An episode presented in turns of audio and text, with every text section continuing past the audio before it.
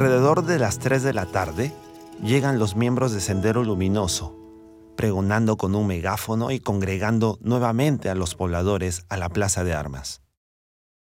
Ponían en el altavoz música, así también con megáfono, y decían, va a haber una gran fiesta esta noche, acérquense todos. Ahí fue que los militares se convencen efectivamente de que era verdad todo lo que había dicho mi tío y que tenían que organizarse para la emboscada, para atrapar a Quispe Palomino. Los hinchis organizan el plan de ejecución en cuestión de horas, ya que los senderistas habían citado a todos los habitantes a las 8 de la noche. De este modo, deciden hacer la emboscada en el lugar donde se ocultaban los senderistas y así atraparlos antes de que ellos pongan en marcha su plan. Aquel día anocheció temprano. Las indicaciones que los hinchis le dieron a la familia Jauregui fueron dirigirse a la casa de la abuela de Diana y no salir de allí hasta que todo haya terminado. Aquella vez no vivíamos con reloj, no, no había acceso a la hora. Calculo que serían siete. Se desató una batalla. Se inicia un combate entre cinchis y senderistas que no cesó hasta la madrugada. Al día siguiente, el tío de Diana llega a la casa para llevarlos a la plaza en donde ya se encontraban los habitantes del pueblo. Los cinchis explican lo sucedido a la población, poniendo en evidencia las intenciones de Sendero Luminoso. La vida en Soras no era la misma, pero intentábamos llevar la vida lo mejor que podamos. Luego de aquel suceso, los soreños siguen el consejo de los Sinchis para hacer una alianza con los pueblos aledaños, creando un comité de autodefensa frente a Sendero Luminoso, formando las llamadas rondas campesinas. Este acuerdo entre el pueblo y las autoridades quedó registrado en el libro de actas, con las firmas de los líderes de las comunidades que se habían comprometido a ser parte de la lucha contra los terroristas. Sabíamos que había mucha gente ya conocida. De la, mayoría de los pueblos ya habían reclutado gente, sobre todo varones. Los hinchis se acercaban a los pueblos para hacer guardia, mientras que los ronderos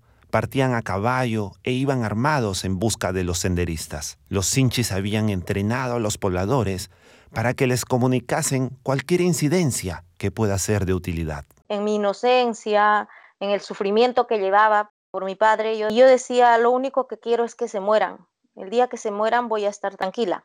Pero cuando al fin eso sucede, lo ejecutan, yo creí que me iba a sentir feliz. Y no sucedió eso. Ahí entendí también de que nada de lo que pase, así muera Quispe Palomino, no me va a devolver a mi padre. Era 1984 y los pueblos seguían organizándose. Todo esto llegó a oídos de Quispe Palomino, quien dejaba en distintos puestos banderas rojas y pintas con amenazas. O sea, Víctor Quispe Palomino estaba esperando la oportunidad para atacar. Precisamente lo que él hizo fue todo muy calculadamente, porque ahora sabemos que, que Quispe Palomino había tomado por asalto la comisaría de Coracora, había un puesto policial, los, los efectivos habían estado jugando un partido de fútbol los miembros de Sendero Luminoso llegan a las puertas de la comisaría, llevándose todo. Se disfrazan de militares e interceptan a un bus de la empresa Expreso Cabanino que seguía la ruta de Puquio a Soras. Al subirse al vehículo, piden a los soreños que se identifiquen mediante sus libretas electorales y los separan del resto de pasajeros, ejecutándolos con palas, picos y piedras. Luego de esto, el bus sigue su curso hasta llegar a Chaupihuasi, en donde congregan a los pobladores en una escuela, procediendo a cerrar las puertas de los salones. Los asesinan ahí en Chaupihuasi, a todo aquel que era soreño.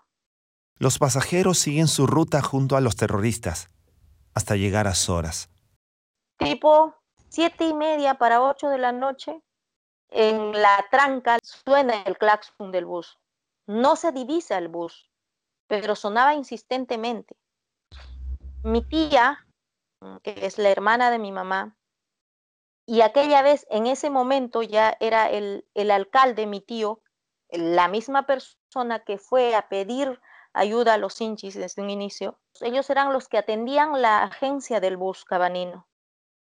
Los ronderos van al alcance del bus, presintiendo que algo había sucedido guiados por el alcalde de Soras. Al ver a un grupo numeroso de personas, Pensaron que se trataba de los militares, a pesar de que ese mismo día ya habían recibido su visita. Esa misma mañana, los militares recibieron una alerta en otro pueblo, dejando a Soras desprotegido. Era una fila extensa de, terroristas, de aparentemente militares. ¿no? En la agencia estaba mi tía con sus hijitas, esperando que llegue el bus y, y que además su esposo con los ronderos habían ido al alcance para que mi tío vaya y les abra el consejo, que es donde tendrían que hospedarse y descansar hasta que lleguen. Se oyen gritos, seguidos por ráfagas de balas. Desde que entraron al pueblo y lograron todo su cometido, no ha pasado más de dos horas.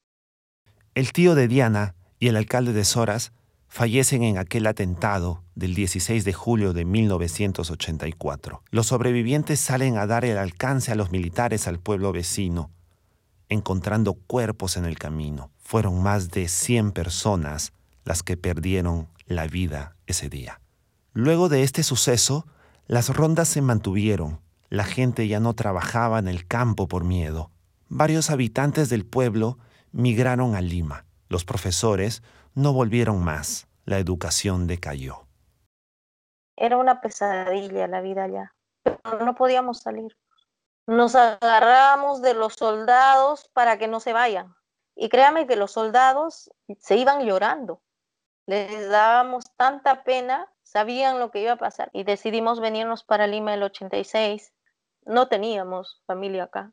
A mi mamá hizo lo que pudo para sacarnos adelante ninguno de nosotros pudo estudiar una carrera. En Soras pusieron una base militar para la protección de las comunidades. Los militares, la mayoría jóvenes, jugaban con los niños y convivían con la población. Años más tarde, en 1994, estos fueron cambiados por otros militares quienes empezaron a abusar de su poder, lo cual hizo que se cerrara la base. A pesar del asesinato de su padre y de la masacre cometida por Sendero Luminoso en Soras en 1984, Diana no tenía aún la partida de defunción para poder acceder al proceso de reparaciones. Para el Estado, mi papá y toda la gente que murió en Soras seguía viva. Diana empezó a buscar recursos para llevar a oídos del Estado lo ocurrido en Soras y cerrar así el capítulo de la muerte de su padre. En el año 2010 se dirigió a su comunidad para hablar con los pobladores y conseguir su apoyo. En una primera instancia, proceden a exhumar los cuerpos y años después, durante el gobierno de Ollanta Humala, el Ministerio Público, en la persona del fiscal de la Nación, permite que se judicialice el caso. Con eso ganábamos que, que nuestros padres sean reconocidos efectivamente como difuntos, pidieron perdón al pueblo de Soras, y para mí eso fue muy significativo. De todas las comunidades de Ayacucho, Soras no accedía a las reparaciones del Estado al ser considerada una comunidad que no necesitaba de esa ayuda.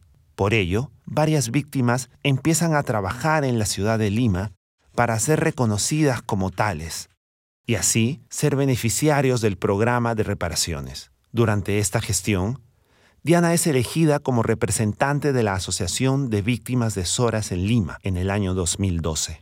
El descubrimiento de las fosas comunes, años después del atentado, permite identificar un total de 117 cuerpos de pobladores de Soras y de comunidades vecinas.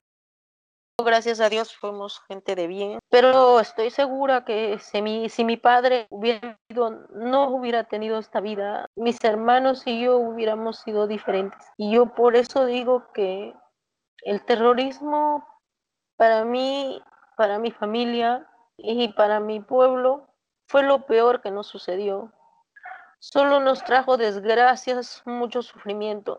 Yo espero que el terrorismo en verdad no vuelva nunca más.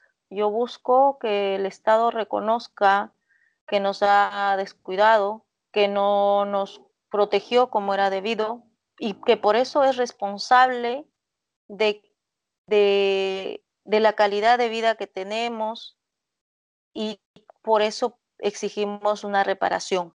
Hasta el día de hoy se desconoce el paradero de Víctor Quispe Palomino.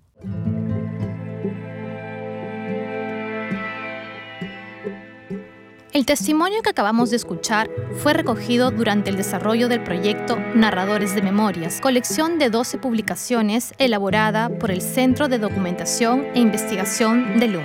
Voces de la Memoria es un podcast de LUM realizado con el apoyo de la Embajada de Francia en el Perú.